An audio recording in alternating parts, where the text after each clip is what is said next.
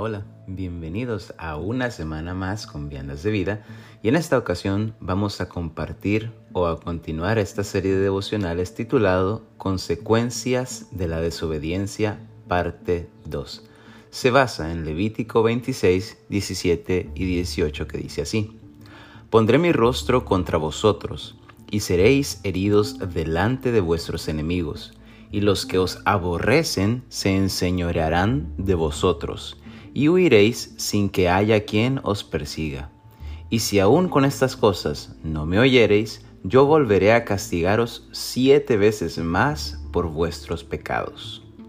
En este pasaje que acabamos de leer, vemos cómo Dios quiere librar al pueblo de experimentar el desamparo espiritual, que es lo que significa esa expresión de volver su rostro contra ellos pero también de pasar nuevamente por la esclavitud y la paranoia de huir sin que nadie les persiga. Y es que verdaderamente pocas cosas se comparan con la angustia de vivir en constante sumisión, desamparo y temor. Pero eso era precisamente lo que sucedería en caso de ignorar o descuidar el mandamiento o las instrucciones de Dios. La semana pasada iniciamos con esta serie de devocionales sobre las consecuencias de la desobediencia. Y una de las cosas que aprendimos es que Dios no se deleita en castigarnos y que advertirnos a través de su palabra cuál será el efecto de la desobediencia es más bien una muestra de su amor, misericordia y gracia no queriendo que ninguno de nosotros pase por esas difíciles situaciones que nos esperan si hacemos oídos sordos a su palabra. No obstante, aunque el castigo o la corrección de Dios nos parezcan duros, aún ahí está manifestando que nos ama, como lo dice Hebreos 12 del 6 al 11. Dice así, porque el Señor al que ama disciplina y azota a todo el que recibe por hijo. Si soportáis la disciplina, Dios os trata como a hijos, porque ¿qué hijo es aquel a quien el Padre no disciplina? Pero si se os deja sin disciplina, de la cual todos han sido participantes, entonces sois bastardos y no hijos. Por otra parte, tuvimos a nuestros padres terrenales que nos disciplinaban y los venerábamos. ¿Por qué no obedeceremos mucho mejor al Padre de los Espíritus, y viviremos. Y aquellos ciertamente por pocos días nos disciplinaban como a ellos les parecía, pero este para que para lo que nos es provechoso, para que participemos de su santidad.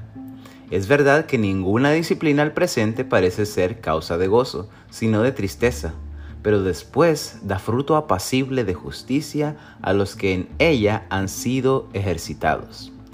La disciplina de Dios es y siempre será provechosa, pero además necesaria para hacernos crecer y madurar espiritualmente. Es importante notar que en estas porciones Dios se está dirigiendo a sus hijos, es decir, a todos los que lo reconocen como Padre, los que tienen una relación íntima y cercana con Él. En el tiempo en el que Levítico fue escrito, esa relación cercana se establecía a través de Moisés, quien servía como mediador entre Dios y el pueblo. En la actualidad, nuestro mediador es Cristo Jesús, pues nadie puede venir al Padre si no es por Él, como lo dice Juan 14, 6. Vamos a orar. Bendito Dios y Padre Santo, te alabamos y te bendecimos en este nuevo día, en esta mañana, porque has sido bueno, Señor, y tu misericordia nos ha sostenido hasta aquí. Gracias Muchas gracias por este día, Dios bendito, Dios eterno. Gracias por la salud, por la oportunidad de escuchar eh, o de leer tu palabra, Señor, y la oportunidad de venir a tu presencia, Señor. Gracias por esta exhortación que nos das también para ser obedientes a ti, Señor. Gracias por esta exhortación a estar siempre enfocados en tu palabra, Señor. Esta exhortación y este recordatorio que nos haces de que Tú a quienes amas, eres a quien disciplina, Señor. Tú eres a tus hijos precisamente a quienes disciplinas con esta intención, Señor, de hacernos crecer y de hacernos madurar. Te rogamos, Dios, que nos ayudes a perseverar en obediencia, Señor, a tu palabra. Que nos ayudes a enfocarnos día a día no en los afanes de este mundo, no en las tareas, no en las agendas externas, sino enfocarnos en ti, Señor, en oración, en la lectura de tu palabra, Señor, en el servir a los demás, en el proclamar y compartir a Cristo. Que esa sea nuestra prioridad, Señor. Que ese sea nuestro anhelo de día a día, Señor. Y todo lo demás va a venir por añadidura, Señor. Ayúdanos a ser obedientes, pues, a cada instrucción, Señor, a cada mandamiento. Que no los pasemos por alto, que no los ignoremos, Señor. Porque así, Señor, en obediencia, en obediencia plena es que estamos practicando, Señor, el ser hijos tuyos, que estamos practicando el ser seguidores de Cristo, Señor. Te pedimos, Dios, que nos guíes y nos ayudes a honrarte, pues, de esa manera. Y si tú estás escuchando este devocional y no has dado ese paso de ser un hijo de Dios a través de Cristo Jesús, puedes hacerlo en este momento. Yo te invito a que hagas esta oración para que así puedas ser un hijo de Dios. Di así. Bendito Dios y Padre, yo vengo delante de ti en este momento precisamente con la capacidad de llamarte Padre por los méritos de Cristo Jesús.